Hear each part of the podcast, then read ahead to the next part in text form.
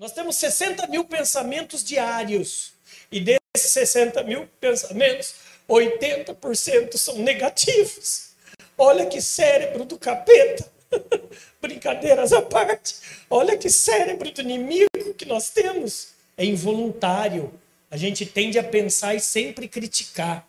E para cada pensamento negativo, a gente tem que ter três pensamentos positivos. É hábito. Eu estava falando esses dias com a minha esposa, dois melhores dinheiros investidos na vida, um chama-se viagem e outro terapia. Porque a terapia você está pagando para levar bordoada. Só que é bom dar uns dois, três passos para trás, para depois dar cinco, seis para frente. Terapia é reconstrução. Porque às vezes a gente se habituou a reclamar, habituou a só ver o lado ruim da vida. Por quê? Porque infelizmente você foi educado assim pelo seu pai e pela sua mãe. É que eu não quero entrar nessa seara da neurociência, mas muitos dos nossos males foram os quais a gente não conseguiu ressignificar desde a nossa educação pelos nossos pais. Muitos hábitos que você tem inconscientes, você traz de criança. Tô mentindo?